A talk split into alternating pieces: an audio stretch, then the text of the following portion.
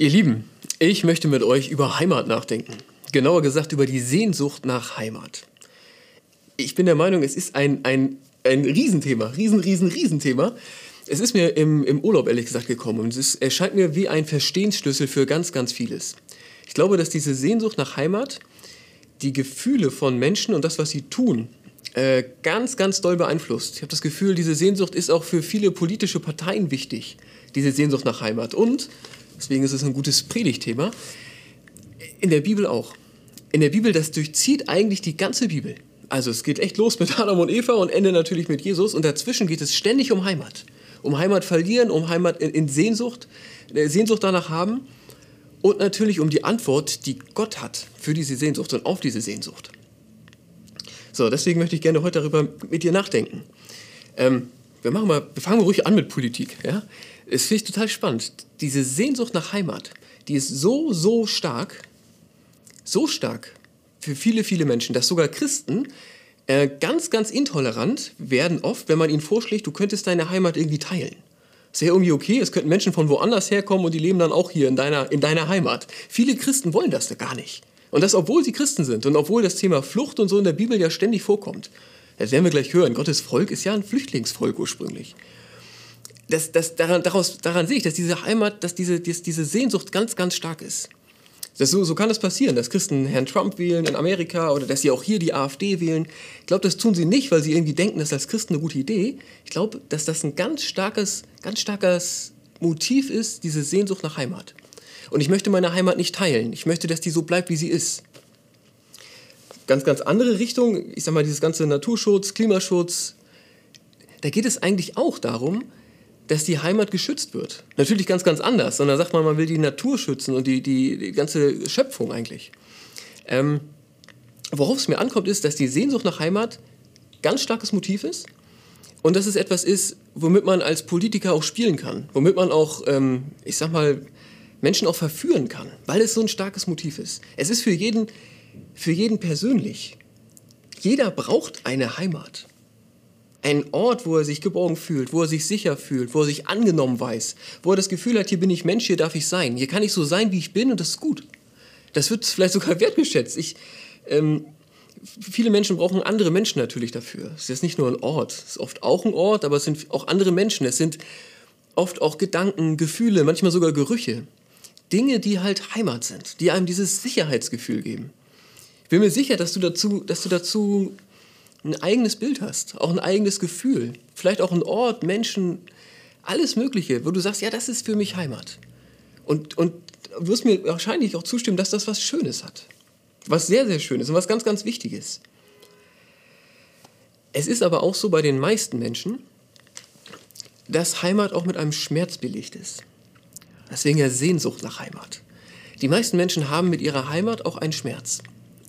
Also für Friederike und mich ist das ganz, ähm, ja, eigentlich ganz einfach. Also wir, wir, wir kommen aus Norddeutschland und haben da Familie und alte Freunde und auch eine Landschaft, die wir total schön finden. Und jetzt leben wir hier und wir haben hier ein Leben, wir haben hier neue Freunde, wir haben hier Gemeinde und Arbeit und so weiter. Das ist natürlich ein Schmerz. Jetzt kriegen wir bald ein Kind, sehr, sehr schön, und fragen uns jetzt schon, ja, wo gehört es denn dann hin? Ja, meine Frau hat erstmal so ein, so ein Poster, also das Kinderzimmer ist noch nicht eingerichtet, aber sie hat erstmal ein Poster bestellt mit einem Segelboot drauf. so, damit der Lütte dann merkt, ja, keine Ahnung, irgendwie aufs Wasser fahren und See und Wind und so, das ist was Gutes. Ähm, ich weiß nicht, was dein Schmerz ist. Ich glaube, was es öfter gibt. Vielleicht bist du von zu Hause weggezogen. Für die Ausbildung bist du jetzt irgendwo anders und du fragst dich, ja, zieh ich zurück in mein Dorf da in meinem Dorf, da lebt Familie und so, das ist irgendwie schön, das ist für mich Heimat. Ja, aber hier, hier habe ich ein Leben, hier kann ich mich entfalten. Ne? So, das ist ganz, das haben ganz, ganz viele Menschen. Haben dann, und dann ist ein Schmerz in der Heimat. Das ist irgendwie beides Heimat und beides nicht ganz Heimat. Und irgendwie ist Heimat so ein bisschen so, ah. Oder es ist andersrum, ja. Du, deine Kinder sind ausgezogen, was weiß ich, und jetzt kommen die irgendwie auf die Idee, dass sie München schöner finden als Oerkenschwick oder was auch immer.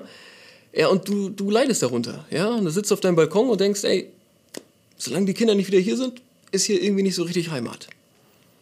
Ein Schmerz. Vielleicht ist deine Wohnsituation gerade einfach nicht gut und das fehlt dir für deine Heimat. Oder du leidest darunter, dass äh, Gemeinde gerade nicht so ist, wie, wie, wie wir das kennen und viele von uns ja auch lieben. Ähm, Partnerschaft ist so ein Ding. wenn jemandem der Partner fehlt, ist das eigentlich für viele Menschen etwas, dass ihnen Heimat fehlt. Ihnen fehlt ein Mensch als so direktes Gegenüber, ähm, der ein Zuhause ist. Oder vielleicht ähm, er ist doch einfach Menschen verloren. Also der Tod ist ein, ein, ein, eine Bedrohung für unsere Heimat. Der Tod kommt, nimmt einen Menschen mit und hinterher ist unsere Heimat ärmer als vorher.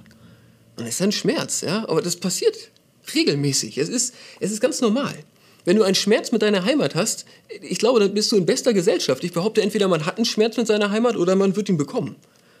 Das klingt jetzt negativ, aber das Ding ist doch, dass alles, was wir hier haben, und alles, was hier so Heimat für uns sein kann gerade, das ist alles vergänglich. Und das verändert sich alles ständig. Weil, weil Menschen sich entwickeln, weil Menschen weggehen, weil Menschen kommen, weil Menschen sich verändern müssen und auch weil Menschen natürlich alt werden und sterben. Heimat, die wie wir sie hier, hier haben und leben, ist vergänglich. Und es ist ganz wichtig, glaube ich, dass wir das akzeptieren. Dass wir akzeptieren, dass die Heimat, die wir haben, dass wir sie lieben und so weiter, natürlich, dass wir uns auch darum kümmern, aber dass sie nicht immer so bleiben wird. Und dass sie auch nicht wieder so werden wird, wie sie mal war. Sondern dass sie immer in Entwicklung ist, immer im Fluss und irgendwie immer auch flüchtig. Denn, deswegen habe ich das mit der Politik am Anfang erzählt, ich glaube, wenn wir das nicht akzeptieren, wenn Menschen diese Sehnsucht nach Heimat nicht reflektieren und darüber nicht irgendwie einen Schritt weiterkommen, so, dann ist das wirklich eine Triebfeder für richtig blödes Verhalten. Da wird diese Sehnsucht nach Heimat zur Triebfeder für Dinge, die nicht cool sind. Also vielleicht unterstützt du politisch dann Leute, äh, die du eigentlich nicht richtig, die, die eigentlich nicht gut findest, wo du sagst, ja, nee, das finde ich eigentlich nicht richtig, aber diese Sehnsucht nach Heimat ist so stark und sie versprechen irgendwie, sie bringen da was zurück oder so. Oder, oder du gehst deinen Kindern auf die Nerven. Ja, wenn du immer sagst, ja, ihr müsst irgendwie nach Hause kommen und so und äh, Heimat ist irgendwie nur hier an unserem Gartenzaun, ja, ja, das bringt dich auch nicht weiter. Also, diese, das kann sehr leicht etwas werden, das uns un unglücklich macht und auch etwas werden, das äh, uns dazu bringt, blöde Sachen zu tun. Diese Sehnsucht nach Heimat. Zum Glück, ja, zum Glück hat Gott ja eine Botschaft dazu. Zum Glück ist es so, dass dieses Thema die Bibel wirklich durchzieht. Es ist wie ein, wie ein Dauerthema, die ganze Zeit. Und Gott hat eine Antwort auf diese Sehnsucht. Eine Antwort, von der ich überzeugt bin, dass sie alles verändert. Und das ist die, die es uns auch ermöglicht, das hier und jetzt schön zu finden, zu genießen in seiner ganzen Vergänglichkeit und auch in seinem Wandel. Das Ganze geht schon los in der Bibel, das Thema Heimat, ne? Ähm, mit dem Paradies. Also da sind Adam und Eva und da ist alles perfekt. Ja, mit Gott und mit den beiden und mit, den, mit der Schöpfung und so. Da ist die perfekte Heimat. Da ist alles in perfekter Harmonie. Und dann geht's los, dass sie vertrieben werden. Und mit dieser Vertreibung beginnt eigentlich die große Sehnsucht nach Heimat. Und ab jetzt ist die, ist die komplette Bibel davon gekennzeichnet, dass Menschen eine Heimat suchen, sie aber nicht dauerhaft finden. Die ganze Zeit passiert das die ganze Zeit. Menschen suchen eine Heimat, finden sie manchmal auch, aber irgendwie nicht für immer. Sie erleben genau das, was jeder Mensch ständig erlebt. Heimat ist irgendwie da und dann ist das vergänglich und dann verändert sich das und dann ist das schmerzhaft. Die ganze Zeit passiert das. Also Ägypten, ja, die Israeliten sind, werden versklavt von den Ägyptern. Und dann müssen sie flüchten. Das hatten wir vorhin schon, Gottes Volk ist ein Flüchtlingsvolk. Gott schickt den, äh, beauftragt den Mose für mein Volk aus Ägypten sie sollen fliehen, dass sie eine andere Heimat finden. Sie müssen ihre Heimat verlassen, um eine neue, bessere Heimat zu finden. Da sind die lange unterwegs in der Wüste, 40 Jahre wandern die da, dann wollen die schon zurück, weil in Ägypten hatten sie irgendwas und jetzt haben sie gar nichts. Die ganze Zeit diese Sehnsucht nach Heimat, diese Sehnsucht nach dem Land, das Gott verheißen hat, wo Milch und Honig fließen. Und irgendwann kommen die da an, ja, und das ist dann, das ist echt, das ist ein Fest, ne? Also jetzt nicht nur das Ankommen, vor allem, dass, dass dann da wirklich Heimat ist. Da wird ein Tempel gebaut. Salomo, der Sohn von David, also den David mit der Bathseba ähm, bekommt, dieser Salomo bekommt von Gott den Auftrag, bau mir einen Tempel. Und damit ist, ist im Grunde die Heimat, Heimat da. Dieser, dieser Tempel ist für Israel die Heimat schlechthin. In diesem Tempel, da ist irgendwie Gott, also weil die, die, äh, die zehn Gebote, die kommen in so eine Bundeslade, heißt das, und die ist in dem Tempel. Und deswegen ist das ganz klar, Gott ist irgendwie in diesem Tempel noch präsenter als sonst. In diesem Tempel, dort, dort ist die Heimat, dort ist Verwurzelung, dort ist Kultur. Dort kann man alle Sorgen ablegen, dort kann man auch Schuld ablegen, das gibt es da auch schon. Dieser Tempel und Identität, ja, hier in diesem Tempel beten wir unseren Gott an und wir sind Gottes Volk. So, das ist, ja, also wichtiger geht es gar nicht. So, ähm, und dann kommt aber wieder die große, das, die große Katastrophe. Selbst dieser Tempel, ja, ist jetzt ja wirklich mehr als ein Reihenhaus, ne, wo man jetzt irgendwie seine Kinder großzieht. Selbst dieser Tempel, der wird, der vergeht. Ist vergänglich. Da kommen die Babylonier, machen das Ding kaputt. Riesenkatastrophe. Das ist viele von den Propheten ist in dieser Zeit und dann, dann werden, äh, wird, werden große Teile des Volkes äh, wieder fit, also werden mitgenommen nach Babylonien ins Exil. Heimat wieder verloren, wieder dann entsteht neue Sehnsucht nach, nach dieser Heimat, dass das doch bitte zurückkommen soll. Dann kehren die zurück irgendwann, dann gibt es den zweiten Tempel. Der Tempel wird wieder aufgebaut und man hat wieder diesen Ort, wo man sagt, das, das ist es, das ist Heimat. Und dann, ja, dann kommt Jesus. Und Jesus macht was, ähm, ja, das ist äh, ganz bemerkenswert. Also er geht erstmal rein, also er geht erst in diesen Tempel rein, in dieses Allerheiligste und schmeißt alle Leute raus, die da drin sind. Denn er findet, das, was sie da machen, das nicht gut. Die handeln da irgendwie mit Opfertieren und so weiter, da wird Geld gewechselt. Und Jesus sagt, nee, nee, hier soll gebetet werden. Und er verscheucht alle Leute, er regt sich richtig auf. Es ist die Stelle im Neuen Testament, wo Jesus eigentlich einen cholerischen schiebt, so, am stärksten. Und, und hinterher, also kurz nach, wenn Jesus so ein bisschen runtergekommen ist, sag ich mal, wird er angesprochen. Ich lese euch das kurz vor aus Johannes 2. Da antworteten, antworteten nun die Juden und sprachen zu ihm, was zeigst du uns für ein Zeichen, dass du dies tun darfst? Jesus antwortete und sprach zu ihnen, brech diesen Tempel ab und in drei Tagen will ich ihn aufrichten. Brech diesen Tempel ab und in drei Tagen will ich ihn aufrichten. Kannst du dir vorstellen, was das für eine Unverschämtheit ist? Du hast diesen Tempel, ja? Geht kaputt, wird wieder aufgebaut. Das ist das Heimerding schlechthin. Und Jesus geht hin und sagt, mach den mal kaputt, ich baue den in drei Tagen wieder auf. Unglaubliche Provokation, aber für uns die Lösung des Problems. Also hier steckt es alles drin. Das ist so eine, so eine doppelte Prophezeiung, die er hier macht eigentlich. Weil er sagt, einmal einfach ein prophetisches Wort, dieser Tempel wird kaputt gehen. Und das stimmt, die Römer haben diesen Tempel zerstört. Deswegen gibt es heute in Jerusalem kein Tempel. Ähm, und dann sagt er, nach drei Tagen werde ich ihn wieder aufrichten. Damit meint er ja aber nicht den Tempel, sondern damit meint er sein, sein, sein Leben. Er meint die Auferstehung. Das heißt, ich werde gekreuzigt, nach drei Tagen auferstehen und das ist eine Aufrichtung des Tempels. Und das ist der wichtigste Punkt für mich, ja? Jesus sagt von sich selber damit, ich bin der Tempel. Ich bin der dritte Tempel. Und das hat eine neue Qualität. Das bedeutet wirklich eine Riesenveränderung, wenn Jesus von sich sagt, ich bin der dritte Tempel. Denn das ist Gottes Antwort auf diese große, große Frage. Das ist Gottes Antwort auf diese unendliche, seit Menschheiten Gedenken, Sehnsucht nach Heimat.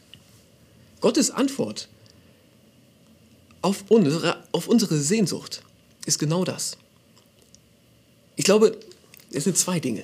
Es ist zwei Dinge. Ich glaube, das erste ist eben, das Leben, was wir hier führen, das ist, es ist vergänglich. Und die Heimat, die wir haben, die ist vergänglich.